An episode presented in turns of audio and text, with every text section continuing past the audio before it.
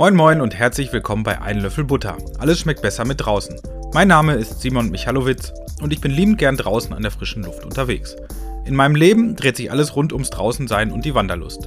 Ich blicke hier auf ein Handy, prall gefüllt mit Telefonnummern, Kontakten und E-Mail-Adressen von zahlreichen coolen und spannenden Leuten, die sich alle vor allem mit dem Draußensein beschäftigen. Ich möchte sie einfach mal anrufen oder sie treffen und eine Runde über ihre Leidenschaft sprechen. Viel Spaß mit der neuen Folge. Mein Partner der heutigen Folge ist Bergans of Norway. Seit 1908 gehen Generationen von AbenteuerInnen und OutdoorliebhaberInnen auf Expeditionen und Touren rund um den Globus mit der zuverlässigen Ausrüstung und Bekleidung von Bergans of Norway. Egal ob im skandinavischen Fjell, am Südpol oder auch draußen im Alltag. Wenn man gerne an der frischen Luft unterwegs ist, dann kommt man an Bergans einfach nicht vorbei. Über acht Jahre begleiten mich Ausrüstung und Klamotten von Bergans bereits partnerschaftlich auf Tour. Und was soll ich sagen? Ich kann mich stets darauf verlassen. Dabei beschreitet Bergans immer wieder neue Wege und geht mit gutem Beispiel voran. Sei es zum Beispiel bei der Entwicklung umweltfreundlicherer Materialien, die man komplett wieder in die Kreislaufwirtschaft zurückgeben kann, oder fortschrittlicher Technologien beim Färben der Textilien, um den Fußabdruck der Artikel zu verringern.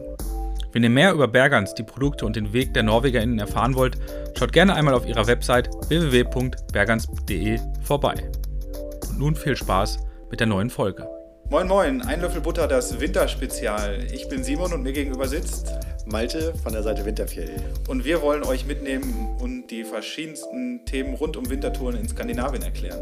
Genau, und dabei geht es zum Teil um Ausrüstung, zum Teil um das richtige Verhalten und Tipps und Tricks aus unserer Erfahrung, die wir auf einigen Wintertouren gesammelt haben. Ganz ohne Dogmas, ohne äh, irgendwelche Festlegungen, ganz einfach aus der Praxis eines normalen Wintertourengehers in Skandinavien und darauf freuen wir uns in dem Winterspezial von Ein Löffel Butter und los geht's. Los geht's. Moin Malte. Moin Simon. Wie geht's, wie steht's? Ja, mir geht's gut. Ich bin vielleicht ein bisschen erkältet, aber im Hintergrund, wenn man es hier rauschen hört, dann läuft hier mein Multifuel-Kocher nebenbei, um äh, mein, mein kleines virtuelles Zelt zu heizen. Nee, nur, nur Spaß, aber äh, ich glaube, heute kommen wir auf das Thema Kocher zu sprechen, oder? Auf jeden Fall hatten wir so uns vorgenommen, Kocher, Kochen. Ähm, wie kriegt man das warme Wasser in die Thermoskanne oder ins Real Turmat? Äh, das ist der Plan, glaube ich, für heute, ne? So. Ja, genau. Und ab einem bestimmten Alter nimmt man dann Trichter mit. Wenn so langsam der Tremor einsetzt und man nicht mehr trifft, dann, dann ja, man genau. was zum Einfüllen. Ja. Genau, nee, das ist ein Riesenthema ja auch immer auf, auf, auf Wintertour. Also, erstmal muss ja morgens, geht ja gar nichts ohne einen ersten schönen Kaffee. Oder zwei. Ja, einen guten Kaffee. Also jetzt nicht so unbedingt hier so dieses äh, von den Schweizer Freunden aus der Tüte, sondern äh, ich habe auch gerne mal eine Bialetti-Kanne dabei oder sowas. Ja. Okay. Ähm, und dann kann man erstmal so richtig in den, in den Tag starten. So geht es mir dann meistens so. Das ist so echt das Beste. Morgens erstmal so. Am besten reicht ein, also wenn man zu zweit oder zu dritt ist, kann man sich das ja auch aufteilen. Ne? Also einer hat morgens Küchendienst und ja. schält sich schon mal so aus dem Schlafsack. Genau, und die anderen beiden kriegen serviert. Genau, und dann hat man erstmal so einen schönen heißen ja. Kaffee. Aber ich verstehe die Frage nicht so richtig. Geht das anders? Ich, ich dachte, das geht nur so. ja, ich dachte, ja. das ist der Grund, warum man in Gruppen auf Tour geht. Ja, genau, dass man einen bestimmt, der morgens eher raus muss. Ja, nee, ja. das Kochen ist ja, oder das, ähm, die ähm, zur Verfügungstellung von heißem Wasser ist ja auf Wintertour immer ein, ein, Thema, weil es einfach zeitaufwendig ist. Also du machst ja nicht einfach einen Wasserhahn auf oder gehst zum nächsten Bächlein und äh, holst Wasser. Naja, genau. Und äh, letztendlich, also das macht es vielleicht auch alles so ein bisschen beachtenswerter, sich mit diesem Thema zu beschäftigen, denn im Sommer kann ich halt wenigstens trinken, habe Flüssigkeit zur Verfügung, wenn ich das Bächlein finde mhm. und kann wahrscheinlich zur Not meine Nudeln auch in kaltem Bachwasser einweichen und irgendwie runterwürgen. Ja. Aber äh, im Winter habe ich dann das Problem, ohne Wasser ist kaum ein Überleben möglich. Das klingt jetzt so, so gleich hochdramatisch, aber ja. so ist es letztendlich. Also mehrere Tage ohne Flüssigkeitszufuhr geht halt einfach nicht. Ja, das ist Und deswegen glaube ich, ist, ist Kochen eine wichtige Sache. Ja, schwierig, ja. Seine Instant-Nudeln einfach in so eine, in eine, Schale Schnee zu kippen, ist irgendwie so ein bisschen sinnentleert. Ja. Und ich muss immer bei solchen Kochsituationen dran denken, wenn ich so Bücher von, von Shackleton und, und so von der Endurance und Terror und Erebus lese. Mhm.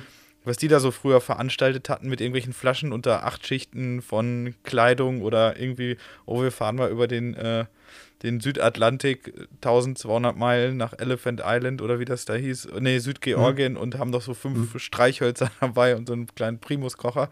Da, oh, dann denke ich mir, oder wie läufst du mir mal eiskalt den, den Rücken runter, aber. Ja. Ähm, und in solchen Expeditionssituationen sind wir jetzt ja erstmal nicht. Und für uns geht es ja um die Pläsiertour um Ostern genau. rum, genau. ein, zwei Wochen. Hardanger Widder haben wir immer als Beispiel. Genau. Da zieht es uns beide ja demnächst auch wieder hin. Genau. Du warst gerade erst da, also von daher. Wir genau. haben ungefähr eine Vorstellung, was wir, was wir machen. Ja, ja, wir reden jetzt nicht über Expeditionen, genau, wir reden so über das Standard-Setup, zwei Wochen Pulkatur in der Hardanger Widder und da stellt sich dann natürlich die Frage, was nehme ich mit, um meinen Schnee zu schmelzen, weil man, wenn man überlegt, man ja. braucht ja mindestens pro Tag so drei bis vier Liter, würde ich schätzen, an pro Person ja. an, an, an, an flüssigem Wasser. Wasser. Ja. Ja. Und das Vielleicht nicht alles sprudelnd kochend, so als Ergänzung, aber zumindest erhitzt. Genau, zumindest erhitzt. Und wenn man sich das vorstellt, das ist im Wasserhahn einmal zwei, zwei, 20 Sekunden auflassen wahrscheinlich und auf Tour ist das dann eher so zwei Stunden Schneeschmelzen. Ja. Und ja, genau wenn man. Wenn nicht sogar ja, zwei Stunden abends, eine Stunde morgens, ja, ja, kommt hin. Ja. So, und wenn man sich dann überlegt, man ist zu zweit oder zu dritt, ähm, sind wir schon mal bei zwölf Litern Wasser. Und das führt natürlich unweigerlich zur, zur Effizienzfrage und zum Beispiel auch zur Frage, wie viel Brennstoff man mitnimmt, weil äh, ja, man kann nur so lange Schnee schmelzen, wie man Brennstoff hat. Naja, und da fragen, oder haben mich zumindest mehrere Leute schon gefragt, ja, bevor ich so viel Brennstoff mitschleppe, kann ich mir nicht einfach irgendwo ein Feuerchen machen? Sammle ich mir ein bisschen Holz, hm. Ähm, das geht vielleicht noch in dem ein oder anderen schwedischen Wald, wo es ein paar Windschutzhütten gibt und da liegt dann sogar manchmal Holz. Ähm, aber ja, wenn wir über die Touren sprechen, über die wir jetzt sprechen, sind wir im Kahlfjell, da ist kein einziger Baum vorhanden. Mhm. Und selbst wenn es dann irgendwo doch mal ein paar Sträucher gibt, dann sind die unter dem Schnee versunken und man nimmt natürlich nur Totholz. Also von daher ist, glaube ich, ein Holzfeuer das, was man direkt schon mal streichen kann. Das ist ja. nicht geeignet für Wintertouren. Ja, man könnte natürlich überall diese, diese, diese Stecken, die alle 25 Meter auf der Route sind, einsammeln wieder und äh, zu einem Feuerchen. Aber ich glaube, da würde der DNT meckern, wenn man seine Quisten zum Feuer machen benutzt vor Ende ja. der Saison. Ähm, ja. Nee, Spaß beiseite, du hast natürlich vollkommen recht. Es gibt, mag Ecken geben oder es mag auch so, so Femund-Marker, wenn man so in so lichten Wald unterwegs ist und ganz viele Lars Monsen-Serien geguckt hat, wo dann abends immer riesige Lagerfeuer ja. gemacht werden aber der Alltag im KfW sieht einfach anders aus und da würde ich jetzt mal sagen, die Variante, wir machen ein Lagerfeuer, so gemütlich es auch ist, ist raus. Wird dann auch alles ein bisschen stinkig im Zelt, stelle ich mir krass vor, so in einem Tunnelzelt ein Lagerfeuer zu machen. Und das führt uns unweigerlich zu den beiden Varianten, die man da wählen kann. Und das ist einmal das, äh, der Gaskocher, so. Genau. Oder halt äh, ein flüssig Brennstoffkocher, nenne ich es jetzt mal, weil es gibt ja nicht nur Benzin, das man verbrennen kann im Winter.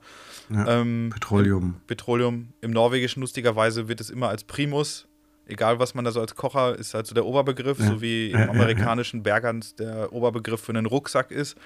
Ähm, okay, okay. Ja, oder hier sagt man, was ist hier so Tempo? Genau, man für, Tempo, so, für Taschentücher, genau. Und ähm, das ist so die grundsätzliche Frage, die man sich da stellen sollte. Ähm, und darauf wollen wir ein bisschen eingehen heute. Ne? Was ist, äh, mhm. warum nehme ich Gas mit oder warum nehme ich Benzin mit? Und äh, welche Faktoren in welche Richtung den Ausschlag dann geben. Genau. Ja. Lass, lass mich noch das eine ungeliebte Stiefkind mit reinnehmen, den Spirituskocher. Ah ja, okay, ja. Ich glaube, also äh, ähm, so, ich, ich würde ihn nicht ganz streichen wollen. Mit Einschränkungen ist das möglich, aber nur unter ganz bestimmten Voraussetzungen, würde ich sagen. Spiritus hat einfach echt niedrigen Brennwert man muss entsprechend eine Menge Brennstoff mehr mitschleppen. Aber dafür ist es halt einfach, ungefährlich. Also selbst wenn man äh, das umschmeißt oder so, hat man mit Spiritus nicht gleich so ein Inferno. Und wenn man jetzt für sich alleine auf einer kürzeren Wintertour ist und hat vielleicht noch Hütten oder so eine Windschutzhütten, es ist schon später im Jahr und nicht mehr richtig knackig kalt, dann denke ich, ist Spiritus auch eine Möglichkeit. Sage ich jetzt einfach nur für die, die sagen, ach, ich will mal was ausprobieren, ich will einfach mhm. mal so ein, zwei Tage los.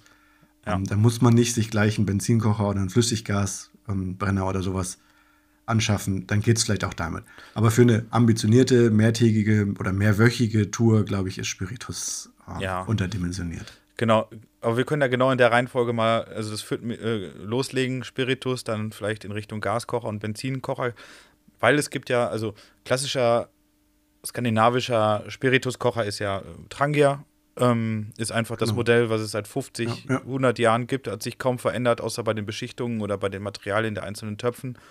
Das System ist einfach denkbar einfach. Man hat so eine Basis, die man auch auf einen irgendwo hinstellen kann. Da drin ist ein Spiritus, wie sagt man da? Richaud, ich weiß gar nicht, Brenner. So, ja. äh, da kommt die Flüssigkeit rein, oben drüber ist so ein Windschutz und in diesen Windschutz wird ein Topf eingesetzt zum Kochen oder zum Schneeschmelzen, wie auch immer. Und wie du schon gesagt hast, Spiritus denkbar einfach, wird eingefüllt, angezündet, brennt ist aber wenig zu regulieren so richtig. Und, und beim Anzünden ist vielleicht auch das Problem im Winter, dass je kälter Spiritus ist, desto schwieriger ist es, ihn, ihn anzuzünden. Genau. Da haben äh, andere Anbieter, hier den, der, der X-Boy, so ein kleiner mhm. Spiritusbrenner, der hat so ein Vlies eingesetzt. Dadurch äh, entzündet sich das auch bei kalten Temperaturen deutlich schneller. Ja, aber es ist nach wie vor das Problem, du brauchst halt wirklich ewig, um damit deinen Schnee geschmolzen zu haben. Genau. Deswegen glaube ich. Genau. Also rußende Töpfe ist auch noch so ein Thema, was ich mir da notiert mhm. habe, auch im, egal ob im Sommer oder im Winter. Und man muss natürlich echt äh, fortgeschrittener Zen-Buddhist sein, um das zu ertragen, wie lange das dauert, so mit, mit Spiritus überhaupt irgendwas ja, warm ja. zu machen. Also gerade größere Mengen, bei kleinen mag das anders sein. Ähm, funktioniert ja, so, aber. Kaffee, Kaffee zwischendurch zu kochen, so dafür geht's. Ganz genau. Also ich bin jetzt, wie man vielleicht raushört, nicht so der Spiritus-Freund. Es dauert mir einfach alles zu lange und es ist, genau. Aber vom Handling einfach ähm, funktioniert, ist bewährt, ähm, aber gerade bei tieferen Temperaturen echt ein bisschen unpraktisch. Was man machen kann, wenn man schon so einen Trangia-Kocher hat für die Sommertour, es gibt einen Gaseinsatz, den man da reinsetzen ja. kann. Das finde ich dann wiederum sehr praktisch, weil ähm, dieser Gaseinsatz ist, äh, ich glaube, von, von Primus auch, also von einem schwedischen Kocherhersteller, gibt auch noch andere, Optimus oder so, reden wir nachher auch drüber. Ähm, ist im Grunde ein ganz einfacher Einsatz, der statt des Spiritusbrenners eingesetzt wird. Der hat, glaube ich, sogar eine Vorheizschleife, womit wir schon mhm. wieder beim Thema sind. Bei Gas wird er nur dann von flüssig zu gasförmig, wenn man den Siedepunkt nicht unterschreitet. Und das ist das Problem gerade im, im Winter von Gaskochern, dass ähm, naja, das Gas in der Gaskartusche flüssig ist und bevor es gasförmig wird, muss es da halt eine Temperaturdifferenz geben. Und umso tiefer die Temperaturen draußen sind und umso tiefer die Kartusche ist und durch das gasförmig werden des Gases kühlt die Kartusche auch nochmal runter, ähm, wird es dann irgendwann ineffizient und man kann das Flüssiggas gar nicht mehr richtig nutzen. Ähm, genau, und deswegen sind, sind die Gaskocher, wo man den Brenner direkt oben aufschraubt oder wo die Kartusche aufrecht stehen bleibt, auch problematisch, denn da geht es nur über dieses Vergasen, wie du es genau. beschreibst. Genau. Aber bei sozusagen wintertauglichen Gaskochern ist dann diese Vergaserschleife. Genau, das ist quasi, wenn ihr so einen Kocher vor euch habt, dann seht ihr den Brenner, wo oben quasi die Flamme rauskommt und da ist dann meistens die Zuleitung für den Brennstoff einmal so quer durchgeführt, grob gesprochen, mhm. und dann wird das Flüssiggas dort verdampft, erhitzt und gasförmig. So. Ähm, hat den Vorteil, dass man die Gaskartusche, wenn das Ga also wenn die Gaskartusche aufrecht steht, strömt das Gas ja über den Druck nach außen, so, wenn man das Ventil öffnet. Das würde jetzt im Winter nicht unbedingt passieren, wenn ihr den ähm, Siedepunkt des Gases unterschreitet. Das heißt, ihr könnt dann die Gaskartusche, da gibt es auch bei einigen Kochern, wenn ihr euch gewundert habt, so eine, so eine Spange oben am, am, am, an der Verschraubung ja. vom, vom, an der Zuleitung zum Kocher. Gibt es genau. bei, bei Optimus ganz oft so Vega und solche Kocher, die haben das. Da kann man die Kartusche umdrehen und dann läuft das, also wir reden jetzt ja relativ umgangssprachlich, aber so ist es ja einfach. Ja. Das ja, Gas ja, fließt dann von selbst aus in den Schlauch, wenn man das Ventil öffnet, genau. läuft dann durch diese Vorheizspirale, wird dort erhitzt und man kann es dann auch bei tieferen Temperaturen nutzen. Habt ihr diese Vorheizspirale nicht, dann fängt der Kocher ganz oft an so zu pulsieren und die Flamme ist so nicht kontinuierlich, um es einfach zu sagen. Ja. Genau. Aber dann ja. könnt ihr auch Gas bei gemäßigten Temperaturen im Winter benutzen. Würde ich jetzt mal so sagen. Ja, was heißt gemäßigt? Also ich würde sagen, das geht schon relativ weit runter. Ja. Also ich denke, dass man damit bis also bis, bis minus 15 Grad kann man damit ohne Bedenken auf Touren gehen. Mhm. Und auch darunter funktioniert es noch. Dann kommt es vielleicht manchmal auf so ein paar Faktoren an, wie durchgekühlt ist die Kartusche. Äh, manchmal kann man sich behelfen, indem man so ein ganz bisschen Brennpaste auf diese Zuleitung, auf diesen, diese mhm. Vergaserschleife drauf schmiert und die erstmal nur anzündet, dass das schon ein bisschen vorgeheizt ist. Also gibt es so ein paar Tricks, mhm. wie man, falls es dann doch kalt, kälter wird, nochmal ein, ein Stück weiterkommt. Mhm. Ähm, äh, für, für mich ist dann das Limitierende eher, ich habe ja dann trotzdem die Kartuschen. Und genau. die ganz großen haben 450 450 Gramm. Gramm. Genau. Ja, genau. Und das kann, wenn es richtig schlecht läuft, mit zwei Personen schon pro Tag. Ja, pro, pro, Tag gerechnet werden. So. ja, ja, genau. Also was heißt, also richtig, richtig schlecht heißt, man muss vielleicht noch mal was, irgendwie die Handschuhe oder Socken darüber trocknen und genau. Naja, hat einen, halt. hat einen großen Bedarf. Will richtig kochen und nicht nur Wasser erhitzen, um das in eine Tüte zu kippen mhm. oder so. Genau. Und was natürlich auch ein Faktor ist, ist die ähm, Gaszusammensetzung, also die Zusammenstellung der einzelnen Gase Propan, Butan, Isobutan. Ähm, genau. Welche? Daten, also wann, was, wo verdampft, muss ich nachgucken, aber genau, weißt du es so Müsste ich auch nachgucken, aber diese Mischung ist dafür schon entscheidend, wie niedrig der Siedepunkt der Mischung ist. Also die genau, ganz, ja. grob gesprochen, die ganz günstigen, auch so Baumarktkartuschen, die sind dann meistens ähm, mit günstigen Gasen befüllt. Ich rede gerade drum, rede gerade so ein bisschen drum rum, weil ich es auch nicht hundertprozentig ja. weiß, sind aber mit so ja. mit günstigen Gasmischungen versehen, sodass der Siedepunkt höher ist und dann könnt ihr die im Winter nicht so gut benutzen. Und dann gibt es so Sachen wie das, äh, das Wintergas, das es von Coleman, glaube ich, gibt oder auch von Primus.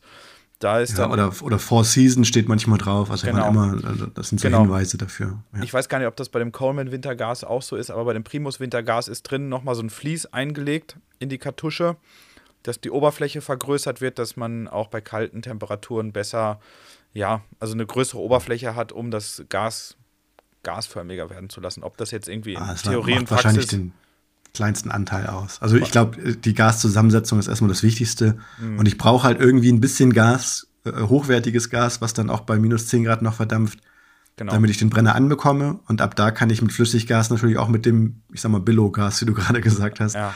äh, wenn genau. das erhitzt wird, dann ist das erstmal egal. Genau. Und der und Brennwert ist, glaube ich, auch, gibt kaum, kaum einen Unterschied. Und wie du schon gesagt hast, ähm, es gibt so Tipps und Tricks, um eine Gaskartusche ähm, dann auch zum Laufen zu bringen. Ähm, auch bei kalten Temperaturen. Zum einen kann man sie mit in den Schlafsack nehmen, ganz unten einfach reinschmeißen. Die sind ja jetzt auch völlig ungefährlich. Da passiert ja, einfach nichts. Das, ja. Dass das man sie auch vorm Frühstück oder vor, dann einfach mal mit unter die Daunenjacke nimmt oder so, kann man machen. Ähm, was ich hm, als. Schön. Ja, auch schön, genau.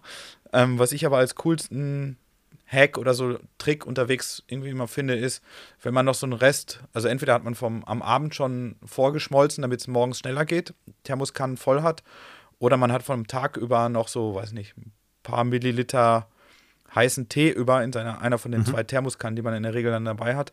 Dann nehme ich mal meine Müslischale und die hat ungefähr einen Durchmesser, der etwas größer ist als eine Gaskartusche mhm. und stelle dann die Gaskartusche in den Rest warmen Tee rein.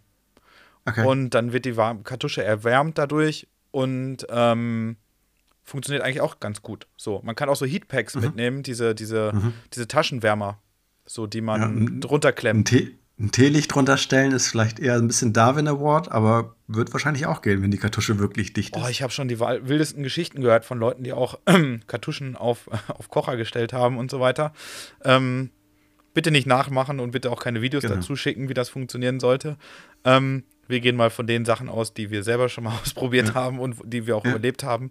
Und da ist der Teetrick, glaube ich, äh, ganz gut. Dann diese Heatpacks kann man nehmen. Man könnte auch einen Taschenofen, irgendwie, also irgendwie eine, eine mhm. geschlossene Wärmequelle ohne offene Flamme drunter klemmen unter die Gaskartusche. Ähm, es gibt auch diese, diese einlegbaren Wärmepackungen, die man so hat für Schuhe oder so.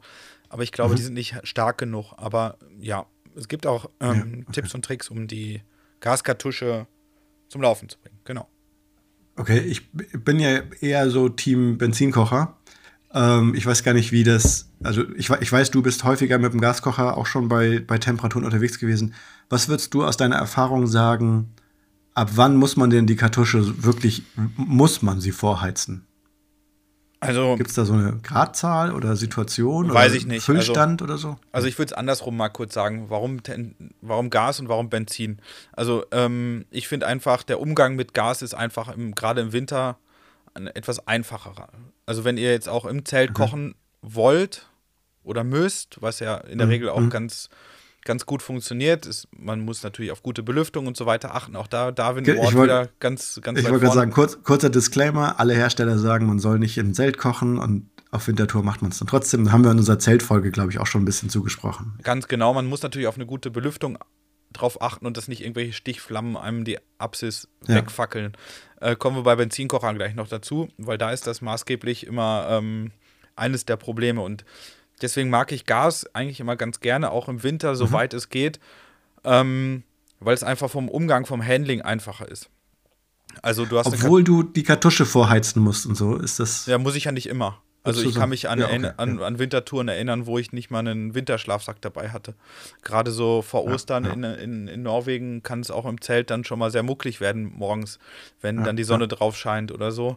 Ähm, und deswegen habe ich dann also entweder habe ich eine wirklich äh, präzise Langzeitprognose für eine Woche und weiß, okay, es wird jetzt nicht minus 30 Grad werden und dann, mhm. dann nehme ich gerne den, den Gaskocher mit. Ähm, ist, wie gesagt, vom Handling einfacher anzünden, los geht's. Ähm, mhm. Muss jetzt nichts vorheizen, in der Regel muss jetzt nicht irgendwelche Drücke aufbauen, es gehen nicht irgendwelche Pumpenleder kaputt, ich muss nicht darauf achten, dass meine Pumpe funktioniert oder verstopft ist oder verrußt ist oder all diesen Krempel mhm. muss ich nicht drauf achten, sondern ich schließe meine Gaskartusche an und das funktioniert in der Regel.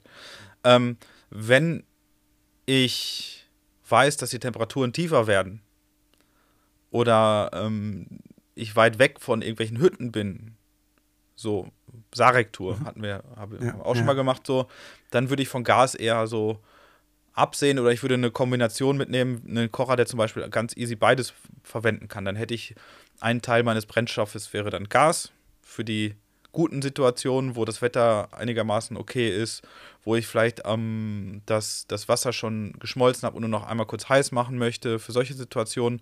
Und dann würde mhm. ich den überwiegenden Teil wahrscheinlich Benzin mitnehmen. Und es gibt Kocher, okay. da muss ja. ich auch gar nicht groß irgendwie umbauen. Optimus Polaris mhm. zum Beispiel. Mhm. mhm. Der Anschluss den, für den Brennstoffschlauch an der Pumpe ist genau der gleiche wie für eine Gaskartusche. Sprich, ja. ich kann es ganz easy ändern und ich muss auch jetzt nicht irgendwelche Düsen wechseln, sondern da gibt ja, es eine das, Düse das für alles. Genau, genau. Lang, lange so das Thema, dass der Düsendurchmesser für Benzinkocher ein anderer ist als für Gaskocher. Genau. Ich weiß gar nicht, aber wahrscheinlich ist der Polaris irgendwo ein Kompromiss. Äh, genau. Aus, aus beiden Welten, irgendwas dazwischen. Genau, aber vom Handling super einfach ja. und man kann das Ganze ja. dann einfach umschrauben.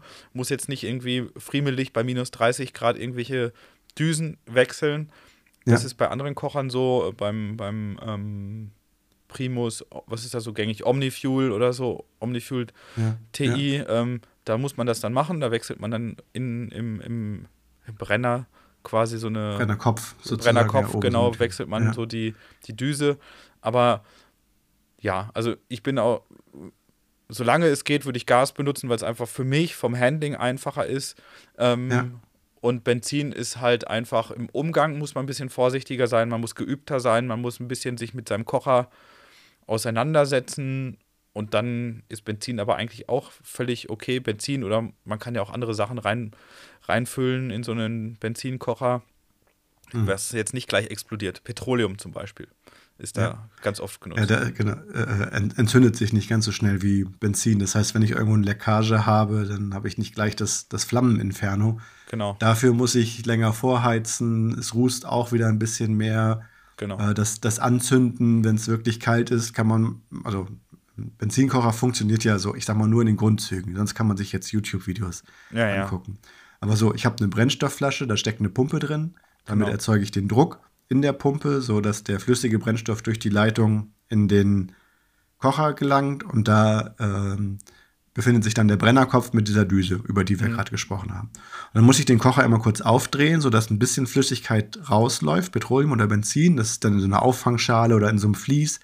Und das entzünde ich dann und lasse es erstmal mit so einer lodernden gelben Flamme verbrennen, bis der Kocher heiß genug ist, sodass, wenn ich dann wieder aufdrehe, dass der, der Brennstoff im Kocherkopf schon vergast und ich dann diese blaue Flamme habe. Genau.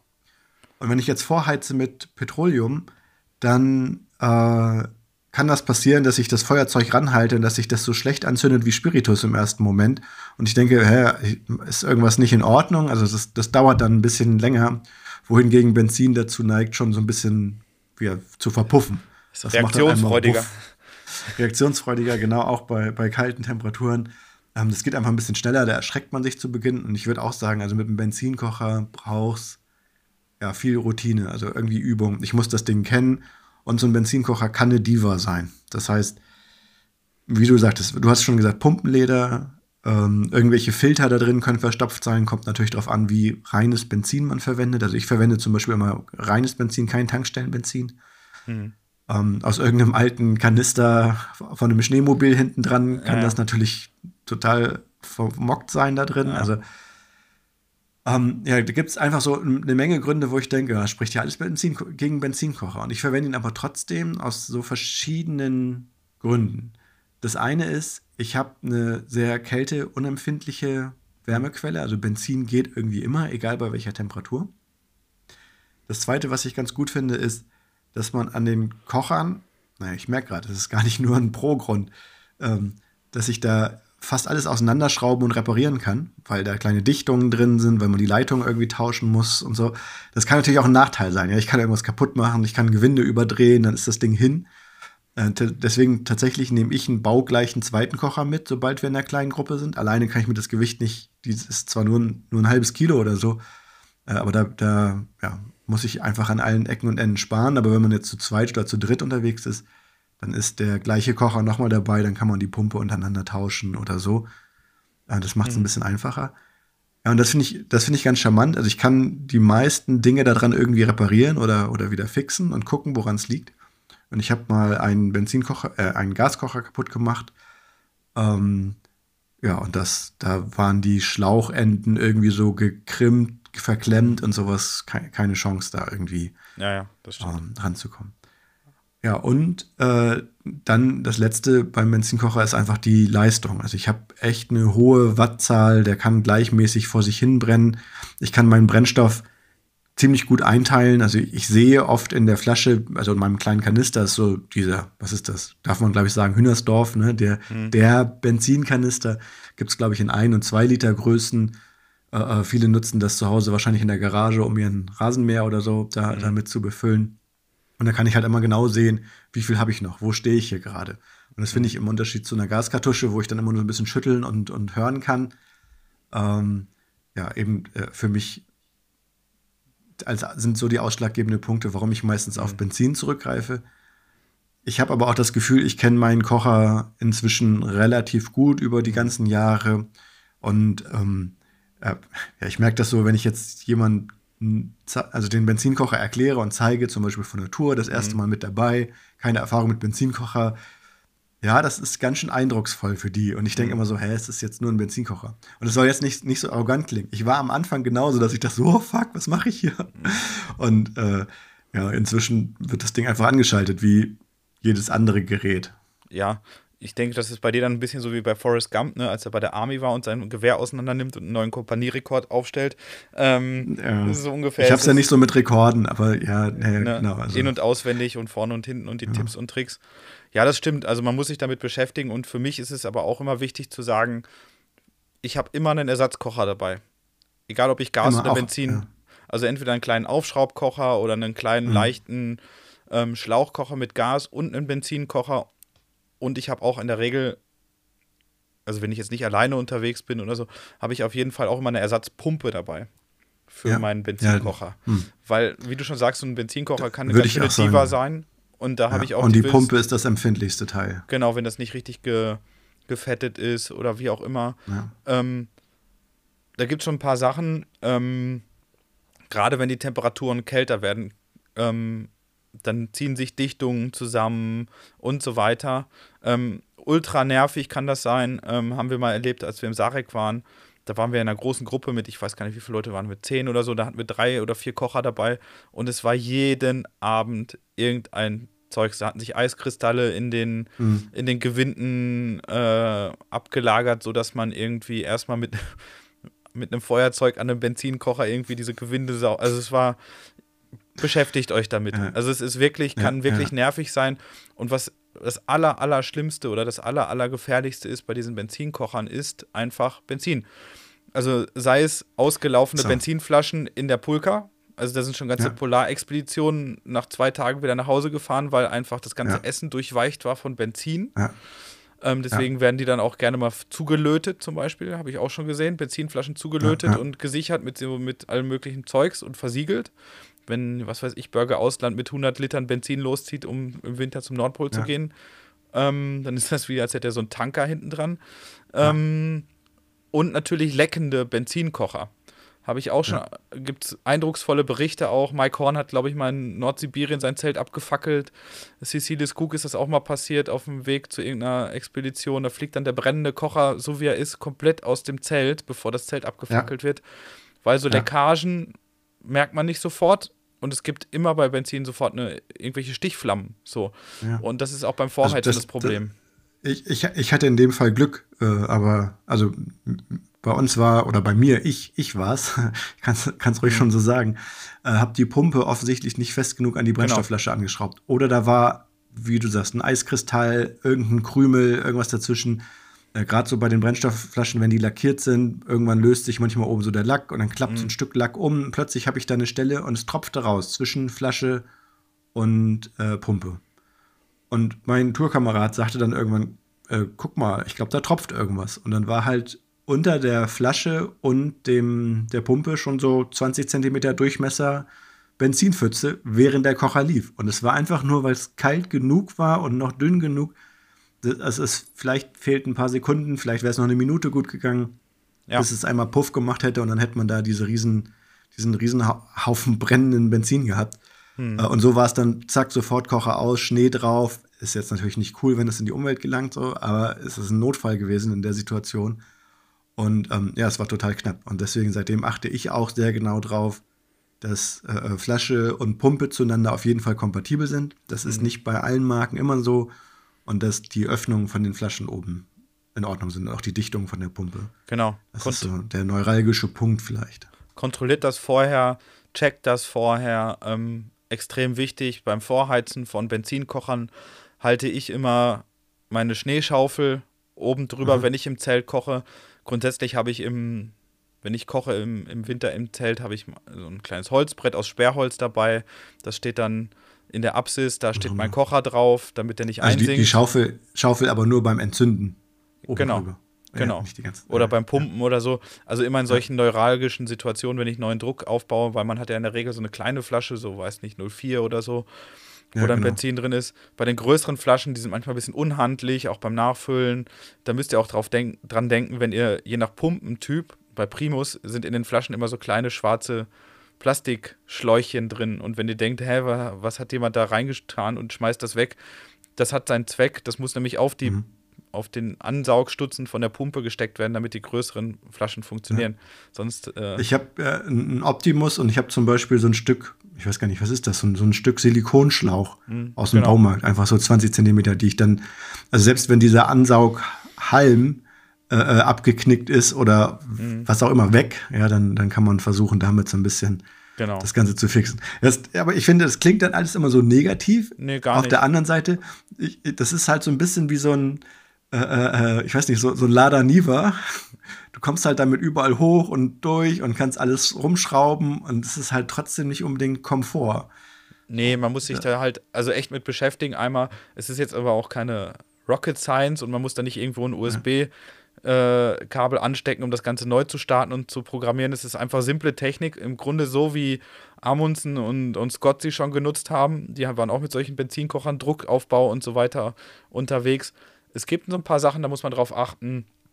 Und dann ist das aber im Handling wie bei, also ich meine, Autofahren finde ich jetzt auch relativ kompliziert und wenn ich mich jetzt hinter das Steuer setze, dann habe ich das aber auch irgendwann mal gecheckt, dass, dass das funktioniert ja. so. Und denkst dann genau. irgendwann hoch, wie bin ich hier hingekommen, ja. Genau. Und deswegen ist das, ja. denke ich mal, ähm, schon handelbar auch. Ähm, wir gehen jetzt mal auf die gängigsten Benzinkocher ein, jetzt nicht irgendwie so Optimus, Hiker, diese ganzen Special Interest Geschichten. Wer natürlich so einen Kocherfetisch hat und ich glaube, da gibt es einige Leute da draußen, die dann so auf einmal hoch 200 Kocher zu Hause haben und Bartelbomben und was es da nicht alles gibt, mhm, so. Mhm. Ähm, wir gehen ja von unserer Standardtour, von unserem Standard-Winterfetisch aus und da braucht man jetzt nicht 10.000 verschiedene Sachen, sondern guckt euch die Vor- und Nachteile der einzelnen Kocher an, lasst euch irgendwo auch beraten, gerne im Laden. Es gibt auch durchaus ja, Läden, ja. Äh, wo man sowas mal ausprobieren kann. Die haben Vorführgeräte, man kann sich auch sowas leihen. Aber den Umgang damit zu erlernen, ist auf jeden Fall sau wichtig. Ich habe auch schon von Leuten gehört, die ambitionierte Wintertouren machen und sich nicht auskannten mit dem Kocher, keine Ersatzkocher dabei hatten und auf einmal irgendwie darauf angewiesen waren, ähm, den Schnee zu löffeln und so. Und das ist wirklich nicht geil.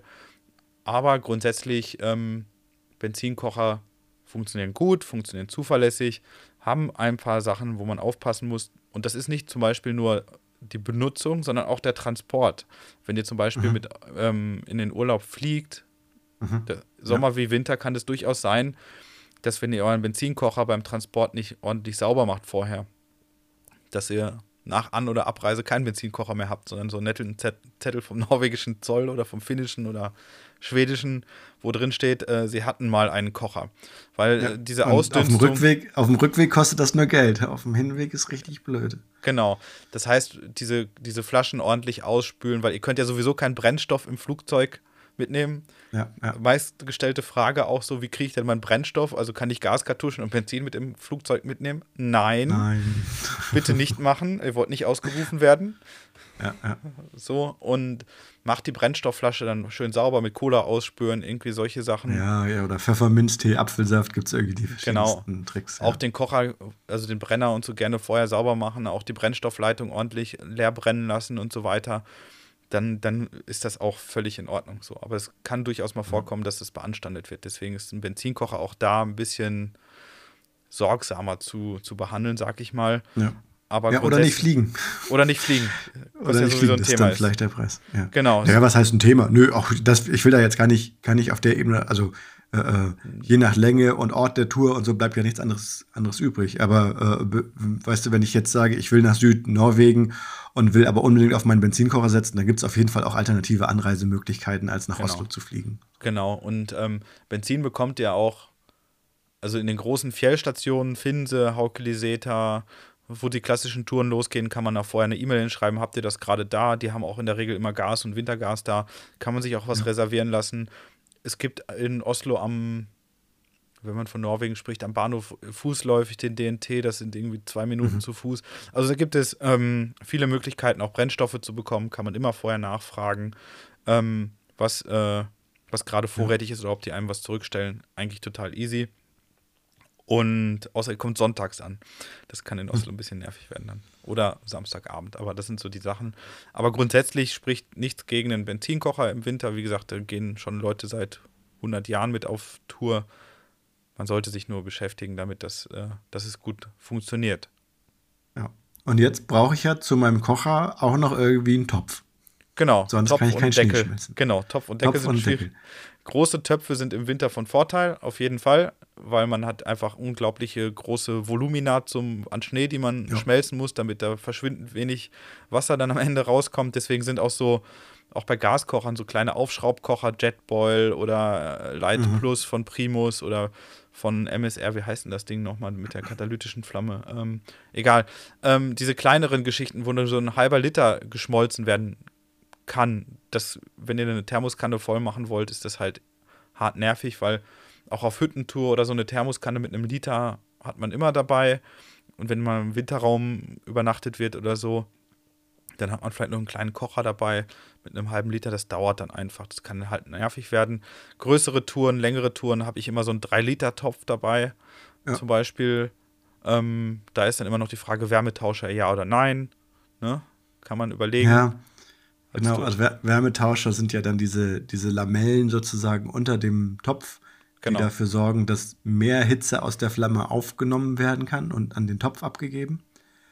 Ähm, das erhöht natürlich erstmal das Topfgewicht, dafür spart es vielleicht ein bisschen Brennstoff. Wann da jetzt so dieser Break-Even-Moment ist, wann sich das Gewicht quasi einspart, kommt auf so viele individuelle Faktoren an. Ähm, was ich immer zu bedenken gebe, ist bei solchen Wärmetauscherlamellen, es kann sein, dass dadurch, dass sich die Flamme schneller abkühlt am Topf, die Kohlenmonoxidproduktion ein bisschen höher ist. Mhm. Und da sind wir wieder bei dem Punkt, immer gut lüften, niemals hinlegen, während man kocht. Also mindestens eine Person bleibt da immer dran sitzen und beobachtet auch diesen Kocher, schon auch diesen Flammeninferno-Geschichten.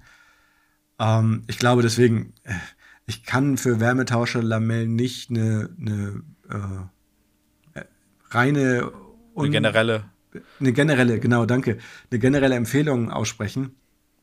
Ähm, möchte jetzt aber auch nicht davon abraten. Also letztendlich wäre mir wichtiger, dass der Topf gut auf dem Kocher steht und das ist mit Lamellen manchmal schwierig. Genau. Ähm, ja, aber gerade Töpfe von unterschiedlichen Herstellern habe ich auch schon gehabt, dass dann ähm, selbst vom nicht, gleichen Hersteller, dass die teilweise nicht gut gut auf, äh, draufstehen, ja. das stimmt. Und ja. ein guter Stand ist, wenn ihr da so irgendwie so zwei Kilo Schnee in einem Topf habt, schon wichtig. Das ist auch der Vorteil von so Benzinkochern, dass die in der Regel stabiler gebaut sind, um auch diese Lasten mhm. auf Dauer mhm. Ähm, zu nutzen. Also ich habe das, um auf die Kohlenmonoxid-Geschichte nochmal kurz zurückzukommen, schon gehabt, dass mir dann anfangen, man wird so ein bisschen schläfrig, man, die, die Augen fangen an zu brennen. Und wenn mhm. das passiert, mhm. allerhöchste Vorsicht geboten. Sofort, ja. sofort. Ja, aber das Problem bei Kohlenmonoxid ist ja, man merkt es einfach nicht. Also wenn man da nicht super aufmerksam gerade für ist und ja, denkt, ja. ach komm, einmal nur hier so ein bisschen hinlegen. Ja, ganz schwierig. Und gerade in großen Gruppen, wenn man vielleicht auch mit zwei oder drei Kochern arbeitet, habe ich geht ja schnell. Also dann hat man ein Küchenzelt dabei auf einer geführten Tour und da sind dann zwei, drei Kocher am Laufen. Passt da wirklich auf eine gute Belüftung auf und ihr werdet auf einmal so schläfrig und auf einmal brennen einem die Augen. Äh, Vorsicht. Ja, ja ganz große Vorsicht ja. geboten. Genau. Und wirklich einfach immer Tür auf oder mindestens einen Lüfter offen lassen, so als genau. Grundsatz. Egal wie garstig das Wetter draußen ist, dann kommen halt mal ein paar Schneeflocken rein. Auch um den Kondens draußen natürlich zu lassen, genau. Ja, ja. Aber ansonsten, wie du schon sagst, genau. großer Topf mit einem vernünftigen Deckel, ähm, den man auch gut befüllen kann. Ich nehme da immer meine Müsli-Schale, dann habe ich in der Apsis, mhm. schaufelt man ja meistens sowieso so eine Sitzkuhle und dann hat man in einer Ecke nochmal so, weiß nicht, ordentlich Schnee hingeschaufelt und dann nehme ich auch gar nicht ja. meistens die Schneeschippe, sondern ich habe dann diese Müslischale und dann kann ich das immer ganz bequem da so, so reinschaufeln, ja. portionsweise, um, um das Ganze ähm, ja, zu, zu, zu äh, Wasser zu machen. Ähm, und was ich ganz wichtig finde bei so Töpfen, entweder hat man einen Topf mit einer guten Schnauper, ist glaube ich das äh, Fachbegriff, mit so einem mhm. Ausgießer, damit das sauber in die, ähm, ja. in die ähm, Thermoskannen gefüllt wird oder auch in das Essen oder wie auch immer. Oder man hat so einen kleinen Schöpfer dabei, habe ich auch schon gesehen, mhm. so, so einen aus, der, aus dem Küchenbedarf. Dann kann man auch immer gleich ablesen, wie viel zum Beispiel, was weiß ich, beim Track and Eat oder Real Tour steht, man braucht 450 so. Milliliter. Also so, so einen richtigen Messbecher. Ja, ja, genau. Ja, achso, ich dachte jetzt an die Kelle, ja, okay. Mhm. Und dann hast du direkt immer so die, die, die Flüssigkeitsmenge richtig, also aus Kunststoff gibt es die so, wiegen ja dann auch ja, nichts. Ja. Habe ich ja. schon gesehen. Ultra praktisch so ähm, um den Schnee da rauszubekommen. Oder, das habe ich jetzt letztens bei dir gesehen, es gibt auch so große Wasserkessel. Habe ich mir jetzt auch mal einen angeschafft, die auch ähm, relativ leicht sind. Ja, ich bin ja, ich gehe geh das erste Mal jetzt mit dem auf Tour. Ich werde danach berichten. Also, ähm, der hat eine sehr große Öffnung oben mhm. und halt einen fest angebauten Griff, wirkt dadurch erstmal ein bisschen sperriger. Mhm. Und da ist es dann nicht Schnaupe, sondern Tülle zum ja. Ausgießen. Äh, aber das heißt, ähm, sowas wie Topfzange kann man nicht verbummeln und ich kriege den trotzdem gefüllt. Ähm, ein Nachteil könnte natürlich sein, dass diese Tülle ja im Prinzip oben offen ist. Und du hast ja gerade schon Deckel angesprochen. Deswegen, also gerade wenn man so lange Schnee schmilzt, natürlich verdampft da immer schon ein bisschen Wasser, ja. da erhöht sich der Kondens, da ist ein gut sitzender Deckel eine wirklich gute Sache. Und deswegen habe ich mir für die Tülle jetzt irgendwo hier von so einem Likörchen oder so, so, so einen Korken so. noch so, mitgenommen, okay. den ich dann da oben rein ich bin gespannt. kann, falls es zu schlimm wird. Ich bin mal, ich, ich bin mal gespannt. Ich werde es auch, ich ja. habe mir auch so sowas jetzt besorgt. Ähm, ja. Will ich auch ausprobieren, weil gerade wenn du so einen 3-Liter-Topf hast und den mit einer Griffzange, ja. wenn da richtig 3 Liter kochendes Wasser drin sind und das in die Thermoskanne zu füllen, kann wirklich hart, hart nervig sein. Und, ja. und ich verspreche mir einfach von dieser großen Kanne weniger Kondens im Zelt beim Umfüllen. Mhm, mh. ja, Einfacheres genau. Handling, so. Und und man muss dazu sagen, also ich bin ja eh Team Tütengerichte. Ne? Also ich, ko genau. ich koche jetzt nicht. Zur Not kannst du in dem Kessel wahrscheinlich auch deine Nudeln kochen. So. Genau. Aber da ich sowieso immer nur irgendwas einfülle, ist es ja wirklich praktischer durch diese Hülle genau. durch. Genau, genau. Das ist auch, wir reden gerade darüber, Wasser heiß zu machen. Wir reden jetzt noch nicht davon, wie man, es gibt Leute, die beraten sich Steaks auf irgendwelche gusseisernen Pfannen auf Wintertour. Das, ja, das oder Pommes, Pommes braten, habe ich Ja. jetzt gesehen. Bei irgendwelchen Ja. Finnen, voll geil. äh, kann man alles machen, aber das ist dann wirklich Special Interest ähm, und eher unter Ja. der Rubrik äh, Kochfetisch auf Tour. Die allermeisten werden nach einem langen Tourtag mit der Brücker eher froh sein, dass das Schneeschmelzen schnell vonstatten geht und dann sich so ein Tütengericht reinschieben, einen Tee, einen Kaffee und, und los geht's. Und Ja, oder äh, halt einfache Sachen. Du kannst ja auch so selber, wenn du jetzt deinen Couscous gedörrt, mit genau. äh, Freezer-Back äh, äh, da einfach nur mit aufgießen so oder irgendeinen Mix aus beiden. Das, also das habe ich zum Beispiel auch schon gehabt, äh, äh, wenn mir manchmal abends so ein Tütengericht nicht gereicht hat, dann habe ich einfach für zwei Personen noch einen Beutel Reis mit ins Wasser vorher geschmissen und das dann aufgeteilt mit in die Tüten rein. kann man auch machen. nochmal so, weiß nicht 100, 200 Kalorien mehr. Das, da kann man es nochmal ein Mhm. bisschen strecken. Manche essen ja auch zwei Tütengerichte, das schaffe ich aber nicht. Man kann auch überall einen Löffel Butter dran machen. Ja, stimmt. stimmt. Da sagst du was. Ne? So. Idee, ja. Gibt auch diese Ja, kleinen Butterstückchen, die äh, so in Hotels gerne mal rumliegen oder so. Da kann man. Egal. Wir äh, müssen nochmal Ja. über Essen auf Tour machen wir auf jeden Fall auf jeden Fall nochmal eine gesonderte Folge. Aber ähm, wir sind ja erstmal beim, beim Kochen und beim, Ja, beim ja. Schneeschmelzen. Und da sind solche Sachen äh, unumgänglich, dass man so kleine Gimmicks dabei hat zum Umfüllen in die Thermoskannen. Äh, da kann schon echt viel Kondens auch entstehen am Abend. Deswegen bin ich ja auch wieder, um auf die Schlafsack Arctic Bedding Folge zurückzukommen, davon kein Freund, äh, meinen Schlafsack und mein Arctic Bedding und so zu haben, sondern das wird erst alles dann ausgepackt, wenn das Kochen zu Ende ist, wenn ich Schnee geschmolzen habe, wenn wieder Ruhe im Zelt ist und nicht, äh, man fühlt sich ja immer wie am Flughafen, dann, äh, wenn die, wenn die Benzinkocher Ja, ja, ähm, ja. surren vor sich hin. Das ist ja auch eine Lautstärkefrage. Da gibt es ja auch so kleine Tricks, Silencer, um so kleine Hauben, um Mhm. die Kocher Mhm, leiser zu mhm. machen. Aber finde ich immer mit den nervigsten Teil, dass es auch laut ist, gerade wenn man lange und viel äh, Schnee schmelzt. Ähm, bei, bei mir ist es in der Regel so, dass ich dann am Abend schon versuche, zum einen fürs Abendessen zu Sch- Schnee zu schmelzen und auch für, weiß nicht, meistens noch ein, zwei Getränke. Man will ja nachts auch nicht Ja. unendlich oft raus zum Pullern. Und dann aber schon alle Thermoskannen mit heißem Wasser für den nächsten Tag schon befülle, dass ich nicht morgens Ja. nochmal bei Null anfangen muss, um, um Schnee zu schmelzen. Das heißt, Ja. wenn alle Thermoskannen werden eigentlich abends befüllt, dass ich morgens das im Zweifel einfach nur nochmal erwärmen muss. Spart, glaube ich, unglaublich viel Zeit am, am Morgen ins, insbesondere. Ja, ja, ist, gut, ist natürlich auch ein bisschen eine, eine Stilfrage, sozusagen, wie, wann du dir die Zeit dafür nehmen willst. Aber kann ich, kann ich so gut nachvollziehen. Ähm, und also bei mir ist das Problem, ich trinke über den Tag zu wenig, weiß ich. Also ich, ich komme einfach nicht dazu. Äh, selbst wenn ich, also ich, ich persönlich habe inzwischen nicht mehr äh, zwei Thermosflaschen dabei, sondern eine Thermosflasche und eine 1 Liter Weithaltsflasche, die ich dann abends auch mal als Wärmflasche oder sowas nehmen kann ähm, weil ich das Gefühl habe, ich trinke dann mehr, wenn das nicht mehr ganz so heiß ist. Dann trinke ich auch mal einen ordentlichen Schluck. Und die packe ich gleich zum Start, wenn es dann losgeht, in die Innentasche von meiner Daunenjacke und schmeiße das oben mit in die Pulka. Da friert das nicht sofort ein. Ähm, aber diese zwei Liter reichen nicht. Das kann ich an der Urinfarbe sehen. Und das heißt, ich muss abends immer noch mal äh, äh, ordentlich was nachtrinken, auch auf die Gefahr, dass ich dann nachts irgendwie mal, mal raus muss. Aber ähm, deswegen, also ich mache auch erstmal alles, äh, ich mache alles voll.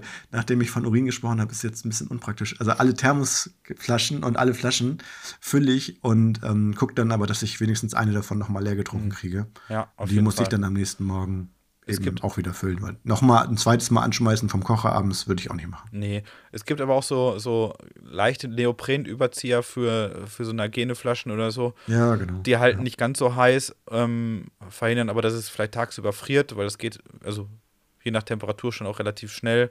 Ähm, Aber äh, sehe ich genau den Punkt mit dem, mit, dem, mit dem Trinken. Besorgt euch auch einen vernünftigen, finde ich immer ganz gut, Isolationsbecher, damit die Getränke Ja. Nicht so, also gerade nichts schlimmer, als wenn der Morgenkaffee in zwei Minuten kalt ist.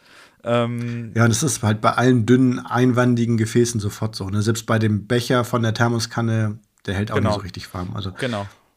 Und da sind wir ich bei. habe also, ja keine Müsli-Schale dabei. Ich esse ja mein Müsli aus so einem, äh, äh, aus einem Ziploc-Beutel in einem, Hm, naja, so aus so diese, diese äh, für die Windschutzscheibe Mhm. zusammengeklebt, so eine Art ja, Wärme-Isolationshülle.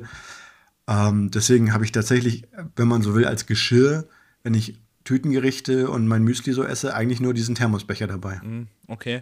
Ja, und einen Löffel also, natürlich, ja. Ja, aber wie gesagt, achtet da auf einen vernünftigen Thermobecher, finde ich wichtig, damit Tee oder Kaffee jetzt nicht sofort kalt wird. Gibt es in den ja. verschiedensten Varianten. Ich finde immer größer ein bisschen besser, so, ich glaube, meine hat 04 oder 05. Ähm, genau, das ist gutes Ding. Da gibt es auch welche mit Deckel oder so. Ähm, kann man. Ja kann man gucken. Ansonsten Stichwort Thermoskanne und Deckel, hast du gerade schon was ganz Wichtiges gesagt.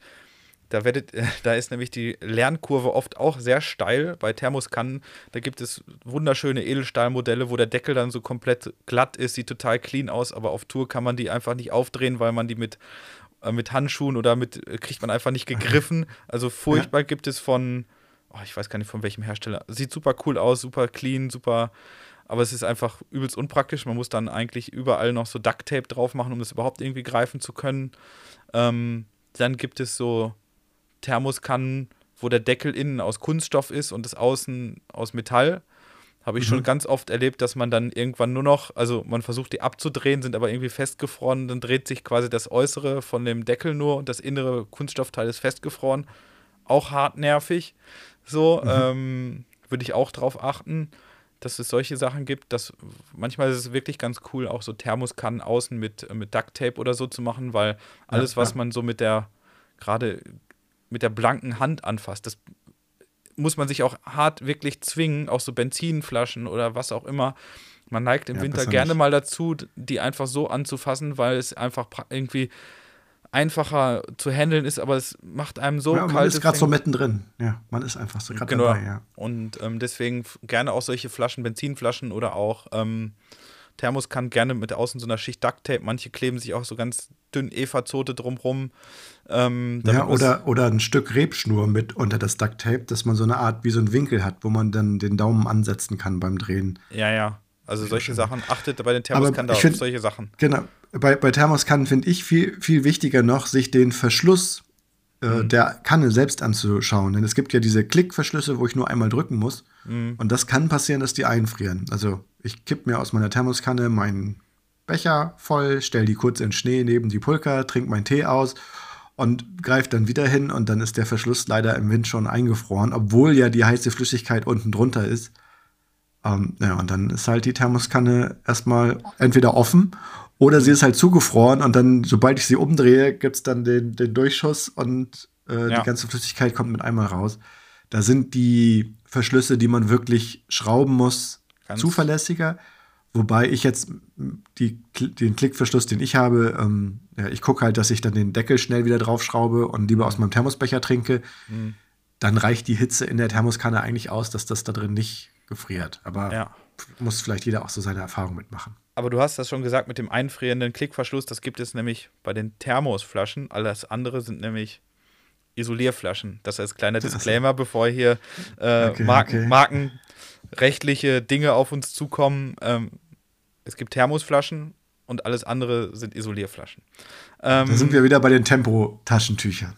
Genau. Ähm, was auch manchmal ganz praktisch sein kann, habe ich jetzt auch mitgehabt, sind einfache isolierte Trinkflaschen. Gibt es ja so von Hydroflask mhm. oder Clean Canteen. Und ich ja. habe ja sowieso meinen Becher dabei für den Morgenkaffee. Da kann ich mir den ähm, zwei Thermoskannen mit Deckel sparen. Allerdings äh, kühlen die schneller aus. Also gerade bei kalten Temperaturen ja. kann es dann sein, dass die abends nicht mehr heiß genug sind, um eure Gaskartusche zum Laufen zu bringen. Die Teereste ja. so. Aber ja, kann man machen, wie man möchte. Aber ich würde immer so ja, zwei. Ist ja auch eine, Kombi, eine Kombinationsmöglichkeit ist genau. ja auch immer möglich. Genau, aber ich würde halt immer so zwei Liter, also als Faustregel schon mal für so eine Pulkatur am Tag benutzen. Ja. So eine, eine habe ich immer in der Pulka stehen, eine in, der, in, der, in meinem leichten Tagesrucksack, so mache ich das meistens. Mhm. Und dann ist man da eigentlich ganz, äh, ganz gut unterwegs und ganz gut am Start, ähm, um, um sich unterwegs mit Flüssigkeit zu versorgen und so weiter. Ähm, genau, aber auch da, der Teufel steckt im Detail bei Isolierflaschen und Thermosflaschen, wie bei Kochen. Und auf der letzten, letzten Tour, nur als kurze Anekdote am Rande, hatten alle zwei Liter dabei und ich glaube um 14 Uhr im strahlsten Sonnenschein und alle haben geölt wie blöde am Hang. Äh, stand dann der Kocher im Schnee, weil wir einfach Durst hatten und die zwei Liter waren leer. Ja, aber auch da sind wir ja wieder, wir reden ja von einer Hardanger Widder-Tour, wir reden jetzt nicht von Das- einer Grönland-Durchquerung. das Nein, das, aber das, es war eine ganz durchschnittliche, durchschnittliche Tour. Es war ja dann in dem Fall auch kein Problem, weil das Genau. Wetter so gut war, konnte man ja ohne Probleme auch den Kocher anschmeißen. Genau, das meine ich damit. Und ich will nur sagen, dass man halt ein bisschen schauen muss, wie viel trinke ich denn, wie viel brauche ich. Irgendwer braucht halt mehr. Wer jeden Tag fünf Liter trinkt, ist vielleicht anders dran gewöhnt oder so. Auf jeden Ähm, Fall. Wovon ich jedenfalls abraten kann, sind so, so Trinkblasen mit Schlauch. Die Mhm. frieren dir ein und dann, dann kannst du damit eigentlich nichts mehr machen. Aber Das- sobald du irgendeine Flasche hast, die einigermaßen warm hält, zwei Liter, ist man auf der sicheren Seite. Genau, und alles andere fällt dann wieder unter Expeditionen, Disziplin äh, in der Gruppe und so weiter. Ähm, Ja. aber wir wollen eine schöne Tour haben im März, im, weiß ich nicht, in der Hardanger Widder. Äh, da werden die Temperaturen in der Regel auch nicht minus 30, dass einem alles wegfriert. Äh, kann natürlich passieren, aber ähm, ja, davon reden wir ja und jetzt nicht für irgendwelchen Polarexpeditionen im, im Winter. Wobei die es eigentlich in der Regel, so wie ich das mal mitbekommen habe, auch nicht anders machen. Ähm, da gibt es ähm, ja so ein Standard-Setup eigentlich und das funktioniert. Bei diesen ganzen Kochergeschichten würde ich gerne noch darauf hinweisen, dass so ein Kocher nicht dazu geeignet ist, den die ganzen Abend laufen zu lassen, um sein Zelt, also aufzuwärmen, würde ich jetzt nicht unbedingt machen. Das kostet ungefähr also unendlich viel Brennstoff. Man muss im Handling aufpassen und ähm, es ist auch gefährlich, was das Thema, ähm, was das Thema Kohlenmonoxid angeht. Wenn ihr was trocknen wollt, kann ja sein. Also es kann sein, dass ihr feuchte Handschuhe habt, feuchte Socken und ihr wollt die jetzt nicht an der nackten Brust im Schlafsack, dann könnt ihr die immer noch beim Schneeschmelzen. Ihr werdet viel Zeit zum Schneeschmelzen haben, oben auf den Deckel zum Ja. Beispiel legen. Genau. Dann wird es auch warm. Oder da, da irgendwie daneben neben hängen, ja. Und Ja, was also tatsächlich, also ich würde auch davon abraten. Also, und ich sage es einfach nochmal, ne, Kocher nicht unbeaufsichtigt laufen lassen. Wenn man den noch mal eine Viertelstunde brennen lässt, um sich die Hände zu wärmen oder, oder so, ja, da, da, das meinen wir damit nicht. Aber einfach so als Zeltheizung ist er nicht geeignet. Genau, und gerade diese katalytischen Geschichten mit keiner offenen Flamme, da gibt es diesen MSR-Kocher. Ach, Mir fällt der Name gerade nicht ein. Das ist Ja, nochmal sehr mhm. viel gefährlicher. Das ist nochmal Ja. sehr viel gefährlicher. Die produzieren noch viel mehr Kohlenmonoxid. Passt da Ja. wirklich auf. Und ähm, ja, aber es gibt ja verschiedene Möglichkeiten. Dann braucht man auch mal nochmal eine Flamme. Es fällt zum Beispiel die Situation ein, Langfälle auf Tour.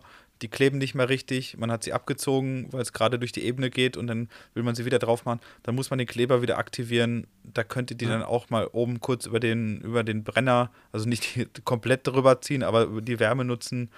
Ähm, in der Gruppe lohnt es sich da vielleicht sogar, es gibt ja so Aufsätze zum, wie so eine Lötpistole für Gaskartuschen dann mitzunehmen. Mhm. Gerade wenn Mhm. ich jetzt eine längere Tour off-grid mache, so Mhm. könnte das eine lohnende Investition sein, äh, um die Fälle wieder trocknen zu kriegen. Aber alles andere, ähm, ja, keep it stupid Ja. simple. Ähm, Ja. Wo wir noch gar nicht so richtig drüber gesprochen haben, wo wir uns aber schon auch köstlich drüber amüsiert haben, sind Transportmöglichkeiten von Kochern. Ähm, ne, da gibt es auch Sachen, da gibt es Leute, die, die abends aus ihrer Pulka so Art Munitionskisten bergen, wo der Kocher fest installiert ist und Der Simon, nicht nur Art Munitionskisten, wir haben Munitionskisten gesehen. äh, und da fragt man sich immer, also dann fragt man sich vielleicht, warum haben die Leute jetzt so eine 1,70er Pulka dabei und dann Ja, bergen sie da ihre, Kiste. ihre Moonkiste daraus und dann denke ich mir so, Genau. okay, wenn ihr Brennholz mitnehmen wollt, dann ist das hier die falsche Tour. Also Ja. kann man machen, ist Special Interest. Es gibt Leute, die finden das super cool. Find, Ja, genau, ich gar nicht zu sagen, also- verurteilen oder so. Äh, Ja, die, also die, die Idee zu sagen, ich habe äh, ähm, meinen mein Kocher irgendwie eingebaut in eine leichte Kiste. Also wir beide haben ja auch so ein Brettchen, was wir drunter legen, damit der Genau. einfach nicht im Schnee einsinkt. Und einen Windschutz hast du auf jeden Fall auch immer dabei. Haben wir, glaube ich, auch jetzt noch gar nicht so betont, aber ein Windschutz muss immer da sein, damit die warme Luft, selbst wenn du im Zelt kochst, möglichst um den, um den Topf drumherum fließt. Und wenn ich das jetzt irgendwo eingebaut habe in so eine Kiste, ähm, dann habe ich das vielleicht alles automatisch zusammen und muss nur aufklappen und habe den schnell in Betrieb. Äh, ja, aber wenn es dann eben große Kisten sind mit mehreren Brennern drin oder einfach das, das Gewicht äh. Zunimmt, dann, ja. dann, dann wird es ein bisschen, bisschen schwierig.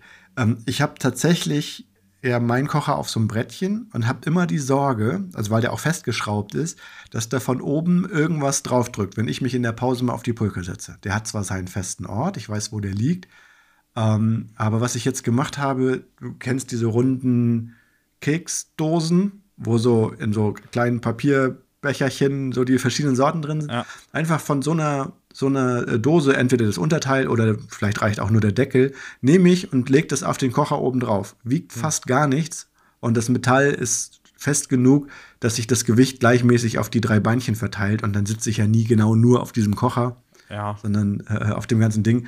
Und dann habe ich auch meine Packsäcke drumherum geschützt, dass die nicht irgendwie von dem äh, von der Kocherauflage durchgestochen werden. Also ich das geht ja schon so ein bisschen Richtung Kiste, wenn man so will. ja, also ich habe so ein ganz so normales Sperrholzbrettchen, so DIN A3 ja. oder so. Das liegt ja. unten in der Pulka drin. Äh, da ist keine Schraube drin, da ist kein elastisches Band dran. Das ist einfach nur ein Brett, das lege ich da hin und stelle meinen Kocher drauf. Also da bin und ich auch. Baust du deinen Kocher zusammen, wenn du den in die Pulka packst, oder lässt du den aufgebaut sozusagen? Na, ich also die Beinchen. ich schraube ich schraub das ab, pack das in dieses Säckchen, pack das okay. in meinen Topf rein und fertig. Also, das okay. ist meine Kiste. Ja, also, genau, das sind die verschiedenen Herangehensweisen, ja. Genau, also ich bin da eher so der pragmatische Typ, so, weil, weil ich eigentlich auch tagsüber den Kocher jetzt nie, habe ich noch nie erlebt, ja. dass ich den tagsüber rausgenommen habe. Ähm, ja. Und wenn ich den tagsüber rausholen würde, dann wäre das Wetter wahrscheinlich so gut, dass es kein Problem ist. Oder ich würde tatsächlich, wenn man eine größere Pause macht, mittags auch mal ein Zelt, ein Zelt aufbauen. Auf. Und dann ja. sind, das, sind diese Themen alle gar keine Themen und deswegen packe ich das meistens den Kocher einfach in so einen großen Topf rein. Da ja, ist dann alles ja. parat, schraube dann äh, die Benzinflasche oder die Gaskartusche ab. Und deswegen verstehe ich diese Frage nicht. ja, ja, ich sehe schon, wie bei, bei vielen Themen, es gibt echt ganz verschiedene Herangehensweisen, die, wie, wie haben wir es gesagt, funktioniert alles. Genau. Also du musst halt einen Kocher haben, der bei niedrigen Temperaturen zuverlässig funktioniert und was für ein Modell das dann im Einzelfall ist und welcher Brennstoff, kannst du gucken. Du brauchst einen Topf, der groß genug ist, brauchst einen einigermaßen Windschutz drumherum. Genau. Brauchst ein Gefäß, worin du dein heißes Wasser aufbewahren kannst. Und ja, dann ist schon wieder die Frage, wie verpflege ich mich, ist ein, ist ein extra Thema. Also, genau. Ich, also, aber ich unterscheide mal zwischen Tütengerichten und äh, wirklich ein bisschen aufwendiger kochen. Mhm. Äh, und da brauche ich dann entsprechend auch die Brennstoffmengen, muss ich mich ein bisschen rantasten. Ich würde bei Benzin immer sagen, ja, so 250 Milliliter pro Person pro Tag reicht immer. Mhm. Ja, es geht weniger. Ich bin auch schon mit 180 Millilitern ausgekommen, aber es hängt dann halt mit viel wieder zusammen. Und Temperatur ich, ich und möchte, sowas. Äh, jedem empfehlen, lieber mit zwei Litern Benzin nach Hause zu kommen, als mit zwei Litern zu wenig irgendwo im Fjell zu stehen. Genau. Das ist die einfache Rechnung dahinter. Und ich würde mich halt auch dafür aussprechen, das ein oder andere Ersatzteil mitzunehmen bei einem Benzinkocher. Ja. Pumpenleder, Pumpenfett, äh, Werkzeug, ein Leatherman oder das Werkzeug, was dazugehört. Ja, eventuell eine Ersatzpumpe mitzunehmen, eventuell einen leichten Ersatzkocher mitzunehmen. Ähm, und sich im Vorfeld mit all den Ding einmal auseinanderzunehmen, wenn ihr die letzte Wintertour vor fünf Jahren gemacht habt und die packt einfach den Pulka, ja, ja. Äh, die, die Pumpe ein, äh, kann das durchaus dazu führen, dass dann irgendwelche ähm, ja, Tschüss, Pumpenleder. Pumpenleder oder Gummis kaputt sind, Dichtungen kaputt sind, checkt das vorher, Leckagen vorher checken. Und dann ist das Thema Kochen irgendwann eine liebe Routine auf Tour, die einfach dazugehört und das ist alles handelbar. Ihr werdet euer Zelt nicht abfackeln, ihr werdet äh, es ist ja auch einfach ein Teil des, des Ganzen. Auch dieses, dass ja, es halt genau. dauert und dass man ja. abends zusammensitzt dann und quatscht und Tee trinkt und dem Kocher beim Kochen zuguckt. Das gehört ja dazu und der Moment dann am, wenn der Kocher dann abends verstummt und äh, das ist ja auch irgendwie ein ganz cooler Moment. Von daher ja, ähm, ist das überhaupt nichts, wo man Angst vor haben muss. Respekt wie vor all diesen Dingen, Umgang erlernen und dann könnt ihr solche Touren machen, ganz ohne Probleme und habe ja. dann auch ähm, eine gute Zeit im Fjell, würde ich sagen. Ja. ja. also für mich ist das auch so, das ist ein, ein, Schlüsselgegenstand auf jeder Tour, der Kocher. Der, der muss für mich funktionieren. Der ist so ein bisschen der, der heilige Gral, weil genau. einfach da kommt Wärme und Nahrung, Flüssigkeit und sowas raus. Deswegen ist der, ist der mir so wichtig. Ähm, ja, und also ich, ich stimme dir zu. Wenn man den Kocher ausdreht und das Rauschen hört auf, denkt man, oh, war das laut, gerade bei so einem mhm. Benzinkocher. Auf der anderen Seite, wenn ich den aber anmache und der läuft dann und ich sehe, dass der Schnee schmilzt, das löst in mir auch so Gefühle aus. Genauso wie äh, ich finde, wenn man auf irgendeine so Familienfeier kommt, wo dann so diese Warmhalteplatten mhm. sind, darunter sind diese Spiritusbrenner. Mhm. Ich habe da lange, weil ich früher immer mit dem Drang ja im Sommer unterwegs war, immer sofort so, ein, so ein Outdoor-Gefühl bekommen. Ja, ja. Äh, also diese, dieses, dieses, diese Geräuschkulisse und so. Das, das schafft für mich auch so ein bisschen eine, eine heimelige Umgebung. Und ich bin ja eher so auch im, im, eher lieber mit dem Zelt unterwegs und nicht mhm. so oft in Hütten. Ähm, und deswegen ist das ja wirklich so ein bisschen das Gefühl, einzukehren, heimzukehren, wenn dann dieser Kocher läuft ja, ja. und ja, man sich dann hinsetzen kann und dann langsam so die, die Kleidungsschichten mal wechselt und mhm. wenn es dann aus ist, kommt der Schlafsack raus. Genau. Ja, und natürlich hat so ein Kocher, der so ein bisschen technischer ist und so, das ist ja halt schon ein bisschen was zu anders als zu Hause die Induktionsplatte. Da kommen natürlich, fühlt man sich krassen Polarabenteurern wie Shackleton oder Burger Ausland einfach ein bisschen verbundener und ja.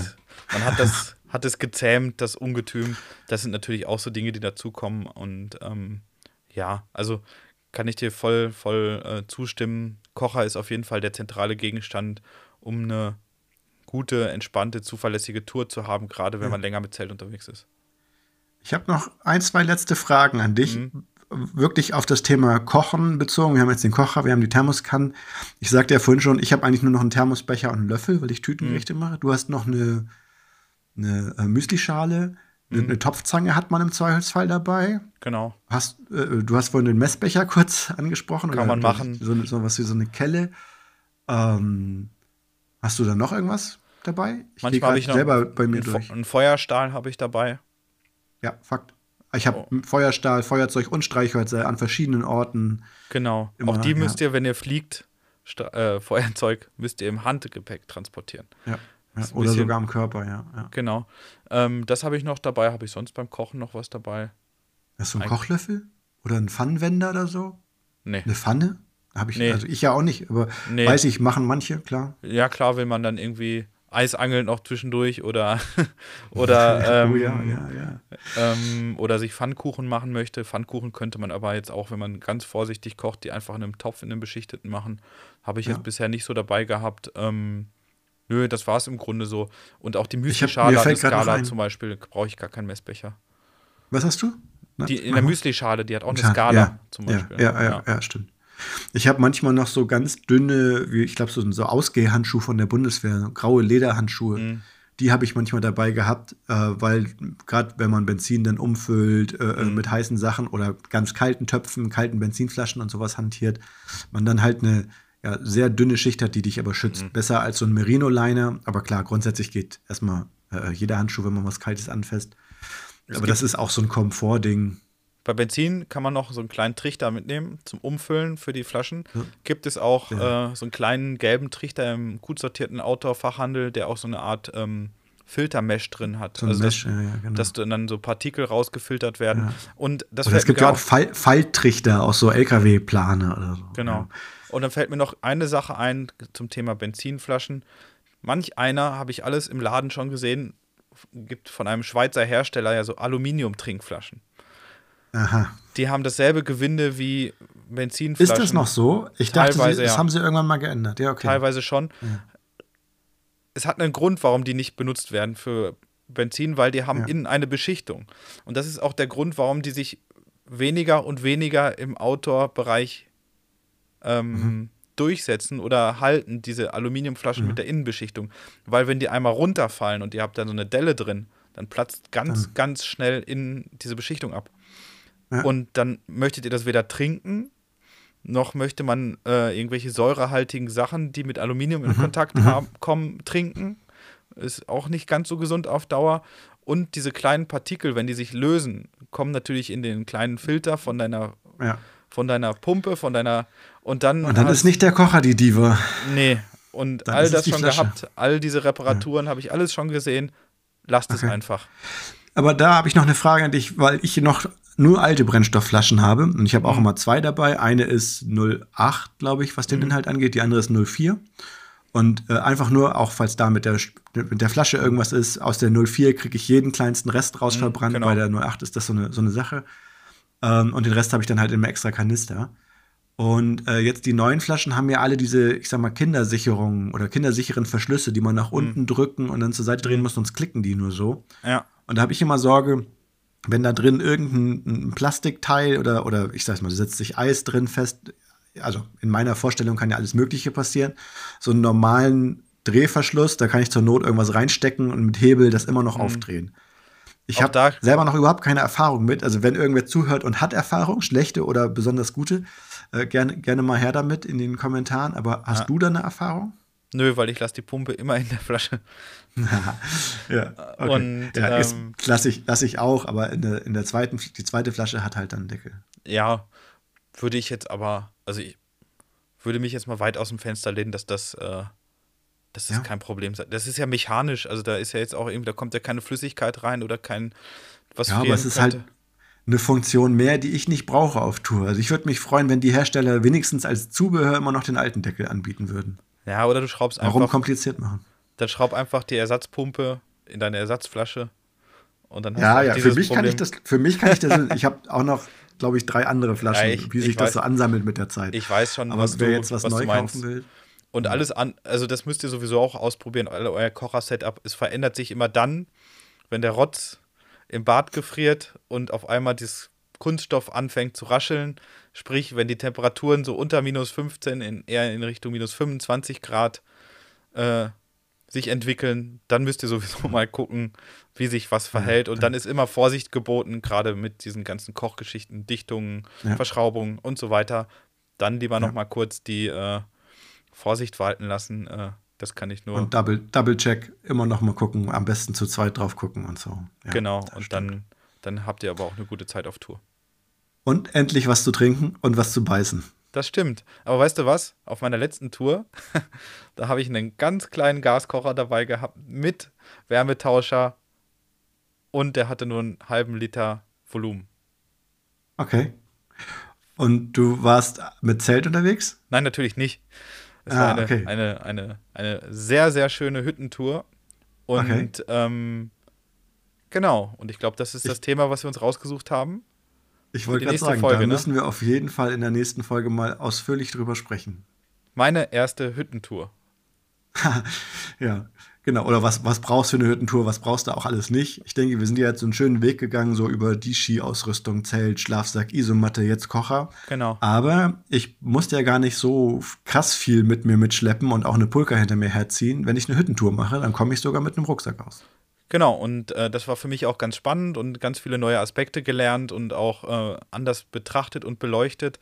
Von daher glaube ich ein ganz spannendes Thema. Einfach ein ähm, kleiner Exkurs. Was ist, äh, wenn ich es einfach ja, gemütlich angehen lasse von Hütte zu Hütte? Ist das gemütlicher? Ist das praktischer? Wie sind die Gefühle unterwegs, wenn man kein Zelt dabei hat und es stürmt? Äh, ich glaube, da reden wir einfach mal in einer kleinen Extra-Folge beim nächsten Mal drüber, oder? Ja, Jetzt sehr davon. gerne. Ich bin gespannt, was du von deiner Tour zu berichten hast. Alles klar, dann machen wir das so. Malte. Alles klar. Ich mach mal meinen Kocher, äh, hol den mal raus, muss den nochmal checken vor der nächsten Wintertour in vier Wochen. Ja, ich muss Pumpenleder reparieren jetzt hier und Dichtung austauschen. Alles klar. Ich denke, äh, wir wissen, was wir zu tun haben. Alles klar, mach's gut, bis zum nächsten Mal. Bis zum nächsten Mal. Ciao. Ciao. Vielen, vielen Dank fürs Zuhören.